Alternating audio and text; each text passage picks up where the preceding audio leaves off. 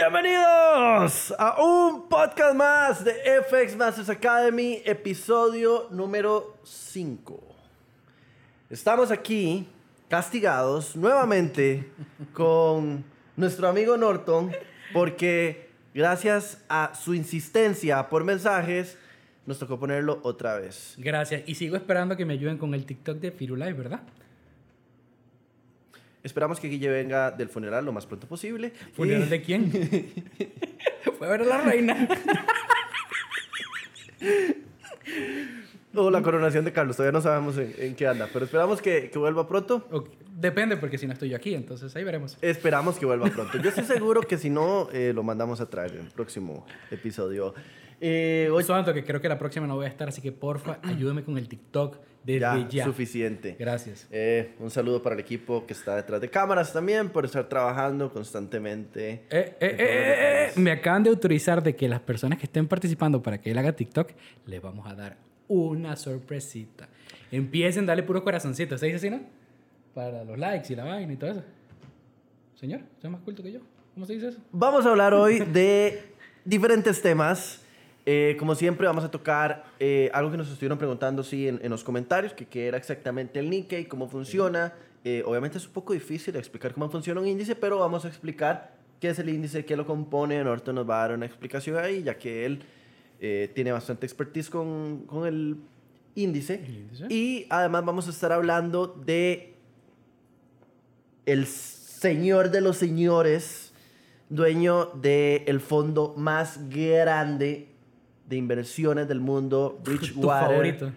Rey Dalio, lo admiro increíblemente y nos va a hablar de por qué estamos con tres grandísimos riesgos para empezar a sufrir a nivel económico a partir de septiembre, es decir, desde este momento. Así que vamos a prepararnos para que no seamos parte del sufrimiento, sino que seamos parte de los que le sacamos dinero al mercado De las oportunidades. en este momento, exactamente. Así que hay que aprovechar las cosas como suceden. Eso es lo que tiene esta profesión. No es ni bueno ni malo, dijo Guille en el episodio 3. Es simple y sencillamente cuestión de que hay que entenderlo, hay que aprovechar y hay que saber cómo se mueve, hay que interpretar el mercado y sacar ganancias. No, y algo que me gusta es que cada vez que hablas de Rey Dalio, bro, es como para cátedra. O sea, aparte que lo tienes así como en un top top, toda la información que tira sobre él es súper importante. Y aplica para todo. Me encanta. Así que bueno, eh, como dice el dicho, en los funerales hay quienes lloran y hay quienes venden pañuelos, así que vamos Qué a vender pañuelos. ¿Serán pa- pañuelos ingleses? No, no, no. que eh, está un poco pasado los chistes Perdón, de funeral. perdón, Norton, cuéntanos exactamente, eh, ¿qué es el Nikkei? Para alguien que no sepa de trading o que no sepa en general de qué es el Nikkei, danos una explicación. Ok, claro. Entonces, el Nikkei, conocido como el JP2225, básicamente viene a ser como la, la- el junte o el conjunto de las 225 empresas más poderosas de Japón. Es apertura con la de Tokio. Motos, carros, Eh, de vehículos hecho, sí. y pura tecnología, me imagino que anda por ahí. Correcto. De hecho, lo mismo lo acabas de decir. Toyota, Suzuki, Yamaha, Toshiba en tecnología. Hay un montón más. Eh, Nissan Motors, eh, Sony, Pioneer. O sea, hay un montón. Y esas son las que tienen mayor liquidez y hacen que haga el movimiento para compra o para venta para el J- JP o el Nikkei.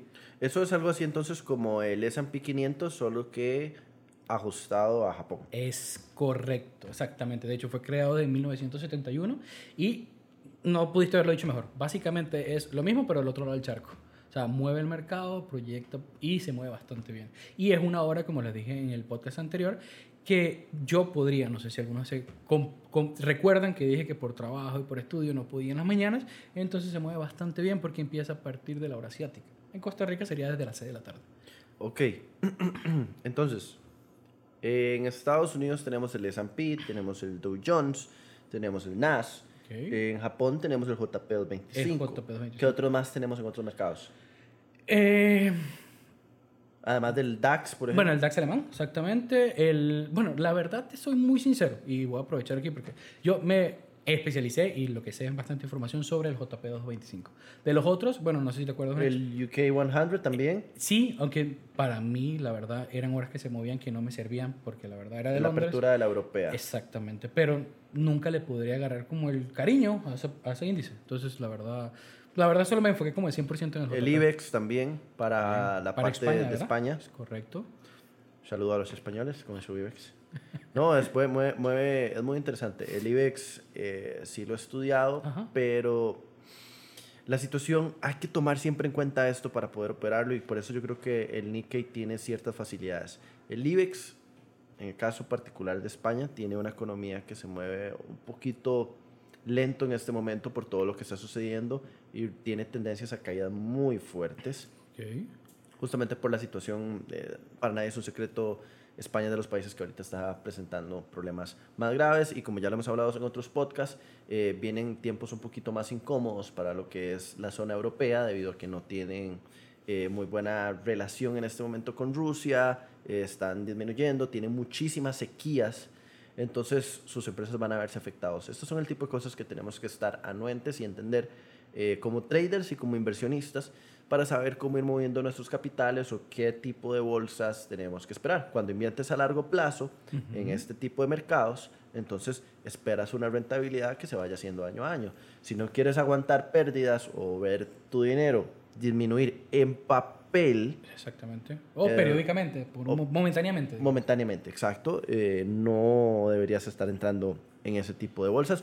El UK 100, puedes ver el desarrollo que ha tenido esta última semana, después obviamente de que muere su monarca. Bueno, igual también la congelación o el freno que tuvieron a propósito para evitar esos colapsos que puedan venirse con esta situación. Porque ahí sí salen muchísimos eh, mm, personas que aprovechan justamente la ocasión para poder sacarse sus profits porque se mueven por medio de noticias fundamentales. Correcto. Y también es la falta de, o que la gente tiene el poco conocimiento de trading, no lo aprovechan y es más las personas que se han afectado. Pero es como este tipo de industria, digamos. Hay que estar educados, por eso aprovechen FX Master Academy, por eso es los podcasts, porque con la información pueden dominar, no el mundo, pero por lo menos su billetera. Y por lo menos su economía y sus finanzas y eso definitivamente que va a controlar sus entornos. Ahorita que estabas hablando de, del de España, eh, me acordaste, porque yo prefiero que me preguntes, a veces es más fácil. El Nikkei o el JP es importante mencionar que no lo mueven tantas noticias drásticamente como en la sesión americana. En, aquí, por ejemplo, van a verse mayormente afectados por, directamente por las empresas, por si hay un tsunami o alguna catástrofe que afecte directamente a Japón. De hecho, los movimientos son un poco más armónicos, se respeta un poco más la parte técnica, y el fundamental es leve comparado con el de la sesión americana. Además, de hecho, yo me acuerdo la vez que operé con ustedes en la americana y me quedé loco porque... O sea, fue una vaina que uno dice, "Eh, ya empecé, ¿cuándo pasó? ¿Cómo? Pero en el JP... Es un tren, o sea, Sí, es un sí, sí. tren. Cuando, No, cuando una- te vas a montar. ¡pum! Te pegó y ni, cuenta te diste. Yo que sí he operado también mucho el Nikkei, Ujú. Algo que tengo muy claro es que tiene esos movimientos, eh, a ver, explosivos. Es como lo hemos hablado y lo hablábamos la vez pasada. Están rangos, él empieza a respetar resistencia, resistencia. Si sos desesperado, mm, No vas, a tener que, recomiendo, sí, vas a tener que desarrollar la habilidad de la paciencia porque él pega en la resistencia, pega en la resistencia, pega en la resistencia, pega en la resistencia y de un momento a otro 200, 300 pips. De- es decir, de hecho, reventaste tu cuenta por 10 con un buen manejo de riesgo. Si lo manejaste bien. Si no, vas a estar llorando el resto de la semana y te van a doler mucho las pompas cuando te sientes después de todo lo que te hizo el Nikkei. Exactamente, El día anterior. no será agradable. Pero de hecho, eso que hice fue casualmente esta semana. Si, lo, si tienen chance y revisan la gráfica en la diaria, vieron con pego en la media móvil de 200, marcando toda la pauta para venta, pero esperando la hora de la apertura, 6... Bueno, desde las 5.40 empieza a hacer un movimiento un poquito engañoso y a las 6.30 explotó. Bajó como 50 puntos, que es lo que les mencionaba yo de mi stop loss, porque es para mi bebé, o sea, para mi, mi índice, y subió 385 puntos. Es decir, hice un trade casi que en 1.5. No, uno, sí, no, 1.6. 1.6. 1.6. 1.6 y uno por día, imagínense, Es hace en solo 10 días un 60% y en un mes cuenta y medio y Norton invita a las frías. El café frío, sí, claro, por supuesto, un cafecito Obviamente. bien frío. No, no, no, excelente. Y de hecho es interesante eso, lo que ustedes dicen. Y es lo que vamos notando y vamos viendo como el JP puede que al principio te dé un par de cachetadas para empezar. Pero si tú tienes la paciencia y esperas las horas de apertura, vuela. Y volando también está nuestro buen amigo Rey Dalio, dándonos esa información importante. Cuando él habla, él sabe lo que está diciendo. Eh, creo que algo muy importante de rescatar de Rey Dalio es que ¿Qué ha tu quebrado. Ah, ha pues. que- no, no, claro, pero, pero eh, él ha quebrado, se ha vuelto a levantar, ha vuelto a quebrar y se ha vuelto a levantar. Y justamente dentro de la filosofía de él va que este tipo de cosas le ayudaron a la estabilidad, porque ya después de eso Bridgewater es de los fondos, bueno, es el fondo más grande del mundo, no aceptan más inversionistas, a ese nivel están. Y sabes que te interrumpa, y es importante porque si ustedes hacen trading y ya han estado quebrados y han quemado una cuenta, que es un proceso natural, si él lo logró, ustedes también y yo también. Entonces, constancia, ya llegan el 50%. Así que sigan, apóyense en una buena educación financiera y sigan escuchándonos. Algo sabe el señor este, algo sabe, algo sabe. Y, y ha tenido una vida que también se le ha marcado mucho por, por esa caída y esa levantada, se vuelve a caer, se vuelve a levantar. Bueno, si no haces las cosas bien, no habla mal de ti. O sea, eso es regla de vida. Así es, así es. Así que el Rey Dalio nos da tres grandes puntos con los cuales nos dice que vienen grandes riesgos. Ok. El punto número uno nos habla de una compresión de múltiplos. ¿Qué se refiere a él con una compresión de múltiplos? La bolsa eh, estuvo durante el 2020 y el 2021 subiendo y subiendo y subiendo. Me acuerdo que también lo hablábamos en el podcast anterior. Eh, justamente esto por la cantidad de dinero que había en el mercado, porque todo estaba volviendo a ser ganancias, porque había este feeling de que la economía ya se levantó, de que estamos saliendo de COVID, de que ya todo es rosa otra vez. Volviendo a la normalidad. Exacto, pero es un dinero que viene completamente artificial, es un dinero que no está directamente de resultados, etcétera, etcétera. Es una fantasía, es un espejo, un espejismo en medio de este oasis. Entonces, al llegar arriba empieza a caer el mercado, ya los beneficios pasan de ser de hasta 24x a empezar a ser de 20 hasta 17, que es lo que ha llegado al mercado recientemente. Entonces, ¿qué termina ocasionando esto? Cuando tenemos esa disminución, eh, el precio de los activos por consiguiente tienen que bajar, es decir, las acciones caen de precio, eh, la gente deja de recibir tantos beneficios por acción, ya reciben cada vez menos y todo esto ya ustedes saben empieza a generar un movimiento en cadena. Esperamos todavía bajadas que vayan de un 20 o un 25%, porque como estuvimos tocándolo el punto, y ustedes pueden ver las gráficas de lo que ha sucedido la semana anterior, Ujú. el golpe que ha tenido el S&P porque se está descomprimiendo el impulso que estaba dándole la Fed a la economía de Estados Unidos y por ende a la economía del mundo. Se le acabó el oxigenito que tenía. Se le acabaron las muletas Ok, peor todavía. A la economía gringa. Entonces, esto evidentemente es uno de los riesgos más fuertes porque eh, empieza a generar todo un efecto en cadena. Obviamente las empresas tienen menos capital para poder pagarle a sus empleados, para poder pagarle a proveedores, para poder pagar sus deudas y todas estas cosas, ya saben, empieza a llegar Desempleo. desempleo, empieza a llegar a la población, ya la población no tiene para pagar su renta, ya empieza a generar caos en el mercado inmobiliario y el resto ya sabemos cómo ha pasado. Y ya lo vivimos una vez, ¿verdad? Unas cuantas veces. Nosotros, pues, por los jóvenes. ok, me aclaro, ¿ah? Tengo cara No. viejo, pero soy joven. No sé qué tantas eh, hayas vivido, pero por lo menos la del 2008, la del 2000, Ah. la de los 90 fue bastante fuerte. Y si no, justamente agárrate un libro, échate una revisada, es parte de tu vida como trader Ok. y echa el ojo de lo que ha sucedido justamente en estos momentos de crisis. Exactamente. Paso número dos, y justamente eso es lo que decía eh, Rey Dalio, con ese tema de la bajada de beneficios, bajada de beneficios termina empujando a una bajada de poder adquisitivo, y eso es la teoría de una recesión, que es lo que todo el mundo quiere evitar. Pero desde mi perspectiva, vamos a brincar directamente a la depresión, porque la recesión la estuvimos viviendo como escalonada el año pasado, a pesar de que las cosas iban para arriba, pero con el nivel de inflación que tenemos, con las cosas costando 10, 15% más mes a mes, es, es- es imposible que el bolsillo de las personas no se vea afectado y que no estén esperando todavía un poco más. Y eso pasa, sabes que también mucho a nivel de incluso comprar vivienda y todo ese tipo de cosas, o vehículos, porque la gente espera que como las cosas están tan graves, sigan cayendo más y sigan cayendo más, porque no, eh, a fin de año va a estar todavía peor, entonces voy a poder comprar todavía más barato. Sí, la gente por lo general piensa que cuando todo está muy bien va a seguir muy bien. Y por eso compran en ese momento. Exactamente. Y cuando está muy mal, en vez de aprovechar y comprar, mientras que esté bajo para cuando suba, piensan que va a seguir peor y empieza lo que tú dices de la depresión. Exactamente. Entonces, ese es un golpe que afecta mucho. De hecho, es un, es un dicho bastante común en bolsa, que septiembre es el peor o el mejor mes, depende de, de cómo lo veas. digamos. Sí, eh, para los inversionistas, porque los precios suelen caer mucho. Empieza un efecto psicológico, la gente viene de vacaciones en el Panic mercado y americano. vainas, como dicen. Sí, pues eh, también es como esta depresión psicológica. La bolsa está compuesta por seres humanos, los seres humanos somos psicológicos. Ujú, Y Movimientos Ana nos emocionales, vendrá entonces. a dar, sí, un poquito de expertise en ese tema pronto.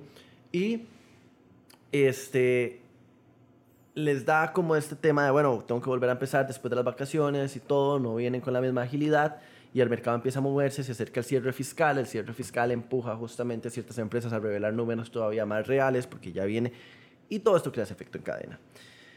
Y la tercera eh, gran anotación que hace Ray Dalio en, su informe es la liquidez que hay en el sistema. Ok.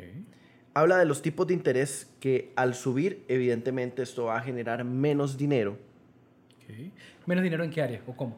El quantitative tightening, como Ok. estuvimos hablando la vez Ok, pasada, empiezan a apretar más, entonces la gente ya no tiene mil dólares para gastar porque tiene que pagar un poquito más en intereses, entonces ya ahora le quedan 700 dólares para gastar porque hay 300 que se me fueron en intereses.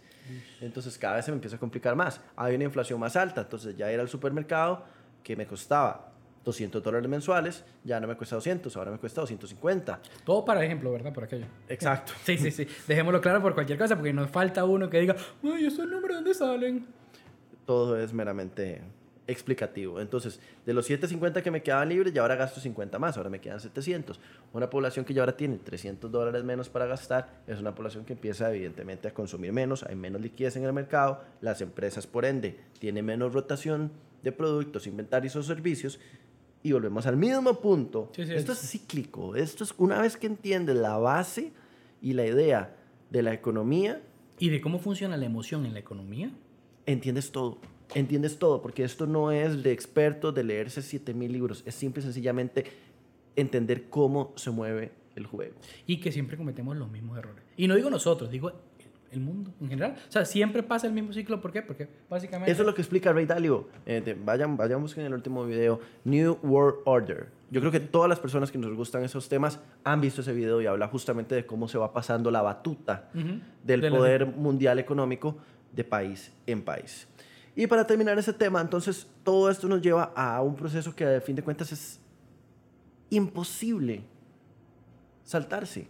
Porque si no hacemos esta subida de interés, no vamos a lograr emparejar la inflación. Y si no hacemos eso, vamos a seguir teniendo una inflación más alta porque no la logramos emparejar con el quantitative tightening y eso seguirá y seguirá y seguirá y seguirá y seguirá. Es ese dolor necesario para poder superar el caos que tenemos hoy en día. Espero que en algún momento podamos hablar de noticias más bonitas a nivel económico, pero, Pero esto, esto es lo que hay, papá. esto es lo que hay y al final no es ni bueno ni malo, ni hay que verlo depresivo, ni se tienen que ir a cortar las venas con una galleta soda, Sin marca, por favor. de soda. ok. Eh, Eh, eh, y así mismo, frenando por la situación. Que se, Exactamente, sí. No se frenen, la vida sigue. Volvemos, volvemos al tema siempre, es que aquí tenemos una vista bastante amplia. espectacular. bueno, yo aquí tengo mi director Sí, no, de yo- cabina. yo- la vista guapísimo. espectacular es sí, El, el encargado de Próximamente cámaras. viene cámaras, ¿vieron? Es muy rico. Un día subimos fotos. Si nos siguen en nuestros perfiles, lo pueden ver a él siempre Y me ajustando. con el de- TikTok para Bernal, por favor. Ya, suficiente. Vamos a hablar de otros temas, Norton, ya Dele. que estamos ahí. Hablemos de trading y justamente cómo aprovechamos todas estas palabras y todas estas habladas que nos echamos acá. Y habladas no, porque realmente son muy interesantes. A mí me Las encanta escucharte habladas son hablar. importantes. Ah, no, es que hablaba en otros países. Es como, este carajo solo habla paja y ya. Me explico, entonces es importante. ¿Te gusta escucharme? Sí, Sí, a mí también. Yo me pongo a veces en... sí, el narcisismo es un problema, ya sabemos. No, no, no. Eh, El tema que siempre, que es guapo, ¿eh? siempre empezamos a conversar de, de todos estos temas y justamente ya esto es una adicción, es como un vicio. Es, De- es realmente lo que pasamos sí. viendo todo el tiempo. Y es bueno cuando tu círculo empieza a hablar de eso, porque creces, te obliga a crecer. Te obliga a crecer completamente, te obligan a leer libros y toda esta información. Sobre todo obligan a leer libros. Exactamente, te hace, te hace crecer. Ustedes saben, yo soy amante de los libros y a la gente alrededor mío los obligo a leer. Es muy libros. bueno, es muy bueno, de hecho. Aquí, de hecho, tengo Shoe Dog, que es el, el último que El próximo que me prestes cuando termines, por favor. está en inglés, está hermoso. Eh, vamos a ver, con la academia hay un tema que nos estuvieron preguntando después de que estuvimos conversando de la manera de operar y del manejo de riesgo y todo ese Ok. tipo de cosas, que Dígame. entra una parte emocional. Ok. Eh, yo sé que tú estás moviéndote ahí siempre con el canal de señales, Ok. este, que estás pushando fuerte. Entonces, queremos entender, o, o yo quiero pasar esas preguntas que me han llegado con respecto a a qué se debe cuando Norton empieza, por ejemplo, manda una señal Ujú. y dice, ok, asegurar en 50 pips.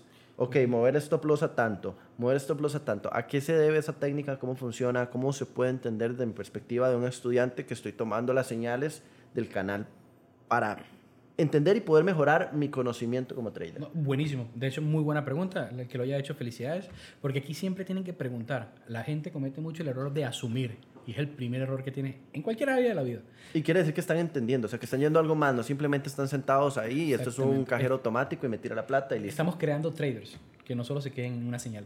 Ok, primero que nada, si no saben aplicar la señal, escríbanlo a los coaches con los que hablan para que les enseñen qué significan cada cosa. Porque tiene diferentes puntos, desde si es una operación pendiente, si es una operación en tiempo real, cuál es la- el margen de pérdida, El de buy limit, el sell limit, correcto. sus diferencias. Es correcto, pero son órdenes pendientes, tenemos cuatro diferentes.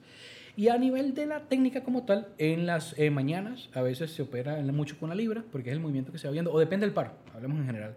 Lo que hacemos es, tenemos una proyección. El trade, la operativa, va a tener un recorrido. Y lo que vamos a ir viendo es dándole un aire, un respiro. El mercado nunca va a ser, o sea, sí lo hace, pero él siempre fluctúa. un Es el poco. movimiento ideal, obviamente. A todos nos encantaría poner el trade en este momento, pum, TP y listo. De hecho, es correcto. De hecho, tenía un estudiante la semana pasada que me escribió, se sentó en la compu a las 7 y media de la mañana, vio el US Story y por, digamos porque se quedó dormido, para no decir nada grosero, se le fueron 200 pips, 200 puntos.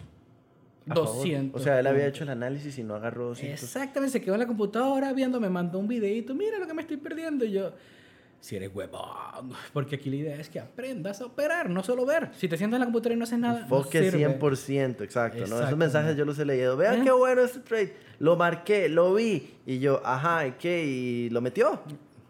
Meterlo siempre es súper importante. En todas las áreas de la vida. Si no lo metes, no vale. Ojo, estamos hablando de un partido de fútbol, más de, un, de básquet. A mí ¿sí? básquet siempre me ha gustado mucho. Sí. Eso estaba bastante. Sí, sí, sí, sí. Ok, bueno, retomando el punto. ¿Por qué mandamos a asegurar? Es decir, que es que el chingue y la vaina es divertido, pero es el punto.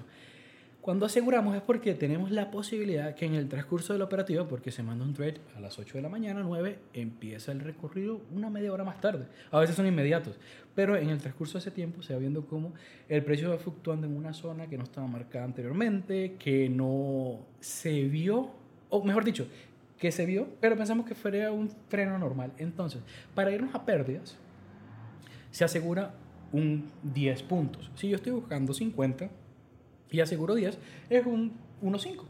Ya Una quinta parte una del trade, quinta- correcto. Correcto, es mi, mi traductor. Una quinta parte del trade y si se va a stop o si se regresa y me saca, me saca en positivo. Si me saca, eso es bueno porque me da chance de reanalizar, ver si tengo una mejor punto de entrada y continuar. A veces ha pasado que tiramos una misma operación tres, cuatro veces.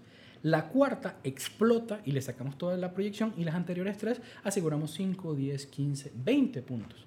O nos pasa como nuestro querido Bernie, que tira el trade y el S&P a veces no le gusta cómo se vistió en la mañana porque no solo por guapo es, lo saca y sube mil pips. Y nosotros por dentro yo, este cabrón del par, ¿verdad? Porque el operador ahí tú... Eso, eso, eso pasa justamente y por eso es que tenemos muy bien marcados los puntos y hay que hacer un análisis previo de por qué estoy poniendo mi stop loss ahí. Es correcto. Pero el mercado es el mercado y el mercado a veces justamente llega, toca y se va exactamente como, como cuando éramos pequeños y jugábamos la anda y simplemente estábamos jodiendo y yo- llegaba. yo era muy feo, nadie me tocaba. No, estoy seguro. Estoy seguro. Yo cuando... No, estoy seguro que te sigue pasando, me refiero. Ay, sigamos con todo, todo con amor, todo con amor, el podcast. No, Dios guarde, no me quisiera. Este, no, no, bueno, pero en ese punto tienes razón. O sea, el mercado es atípico, pero así como te he visto, te saca y a los tres minutos mandas una operativa y la gente dice, ¿por qué tira más abajo? Si va subiendo. Y es porque tú lees el mercado y ves cómo va a ser una pequeña devolución y dispara. Hay empujes de liquidez. A veces, a veces el mercado está obviamente planeado por zonas y él rompe una liquidez. A ver, nosotros tenemos 200 puntos. Ajá. Imaginémonos algo como esto. Ok. Tiene una liquidez, pum, empuja hasta acá, se queda lateralizando, cae un poco Y es que tal vez ese empuje tan fuerte que hizo en los primeros 50 pips, 75 pips, fue una liquidez muy abrupta. Entonces el mercado se asusta, empieza a recular un poco, Exactamente. empieza a acumular nuevas posiciones, como no logra romper hacia abajo, nivel técnico, por ejemplo, una gran vela verde que es así, Una merota. no logra llegarle al 50% de esa vela, el mercado dice, ok, no hay fuerza bajista, Vámonos para para arriba. Porque hay mucha gente que también va a operar la contraria. Ven ese empuje y entonces dice, listo, el mercado va a caer. Y ellos van agarrando ese reculo. Estas son las que más me encantan, porque siempre hay una zona histórica que respeta y se ve por los pabilos o los spikes, depende del el grado de, de trading, o lo más altico que haya llegado a la vela. Y cuando empieza la caída viene riquísima. Porque fue, tiró un bombazo, pero respetó una zona que ya antes predispuesto a que el precio no pudo romper, sea soporte o resistencia, depende del punto donde estemos. Y cuando viene el retroceso, riquísimo. Entonces, esos son los movimientos, ese es el análisis previo que tenemos que tomar en cuenta para ir moviendo, entrar de la manera correcta e ir asegurando para no quedarnos con las manos vacías. Hicimos un buen análisis, hay un push de liquidez y por mi análisis yo digo, ok, aquí tengo que cubrir posición porque la devolución no me gusta, está haciendo una formación, está haciendo un Evening Star, un Dark Cloud o cualquier formación, me tiró un doji ahí, un hammer, un hammer invertido, que cualquiera de esas cosas. lo que tú estás viendo. Exacto, entonces, bueno, listo. Ya hice un buen análisis, agarré el impulso, voy a cubrir aquí y de en adelante vamos viendo qué sucede. Pum, tiró otro impulso de liquidez. Ok. Un poco más arriba. Cubro, por ejemplo, en este caso, encima de la vela verde que había visto previamente. Eh, sí, normalmente, por ejemplo, con el JP en particular, que es el que le estoy hablando, yo a veces el, el par lleva 150 puntos y les mando a asegurar 60. Hay compañeros, estudiantes que dicen, madre, ¿por qué le da tanto espacio? Bro, ¿por qué le das tanto espacio? Porque ya uno va conociendo el par. Y si no llega a ese punto, lo que hace es para seguir subiendo. Nos ha pasado en la academia que hemos cerrado con 1300 pips, 1500 pips, y cuando solo mando a asegurar 100 o 200, la gente se asusta. Porque el recorrido que lleva son 600. Entonces, no, no, no, mejor asegure yo. No, si usted tiene un plan determinado y usted sabe lo que está buscando en el mercado, no se va a acular, no sé si se puede decir la palabra, no se va a asustar. a, vas a ganarte migajas. Exactamente, por el miedo a asegurar. Porque eso es una de las cosas que pasa. Con muchos estudiantes lo vemos. El miedo a perder es más grande del... Que sus gancias de ganar. Exacto, sí, como esa, esa, exacto. Es lo, es lo que les enseñamos. Pero siempre con moderación. Obviamente. Obviamente hay que tener cuidado con, con el tema de que no simplemente por buscar un 1.10 voy a tirarle un 1.10 ahí porque me salió del y se me ocurrió ponerlo ahí. Es porque tiene que haber un manejo de emociones, de riesgo, tiene que haber una justificación técnica. Y fundamental, preferiblemente también para agarrar puntos tan largos. Exactamente. Sí, pero básicamente todo se maneja en eso y eso lo aprendemos. La parte emocional con nuestra compañera Diana y la parte técnica con los coaches. Todo está en la academia, por eso es importante la educación. Y que no paren de leer. Correcto. O audiolibros. O los podcasts son muy buenas herramientas también. Ahí están, estamos en Spotify, estamos en Apple, estamos en Amazon, estamos en YouTube. No sé dónde nos estás viendo, pero estamos en todas las plataformas. Puedes buscarnos en nuestras redes sociales también, en Instagram. Ya también estamos en TikTok. Muchísimas gracias por Es- estar un podcast más. Muchas gracias también a nuestro equipo de Equity siempre por estar dándonos la mano para seguir trabajando. Ya saben, cualquier duda que tengan, pueden escribirnos aquí abajo en los comentarios para poder atenderlos. Nuestro equipo de soporte de servicio al cliente y por todas las redes sociales vamos a estar atentos a poder responder todas sus preguntas. Y recuerden que un buen broker es fundamental para tu carrera en trading, porque en cualquier lado puedes meter la plata. El problema va a ser cuando la saques. Eso también aplica para la vida, en cualquier momento. Este fue un episodio más De- de, FX, FX Masters Academy, el podcast, con Norton y Bernal. Bernal y Muchísimo Norton, gusto. o cualquiera. Guille, gracias por no venir. Guille, te esperamos la próxima, no puede faltar. Nos vemos Porque en si no, no vengo yo. Pura vida. Nos vemos en el próximo. Adiós.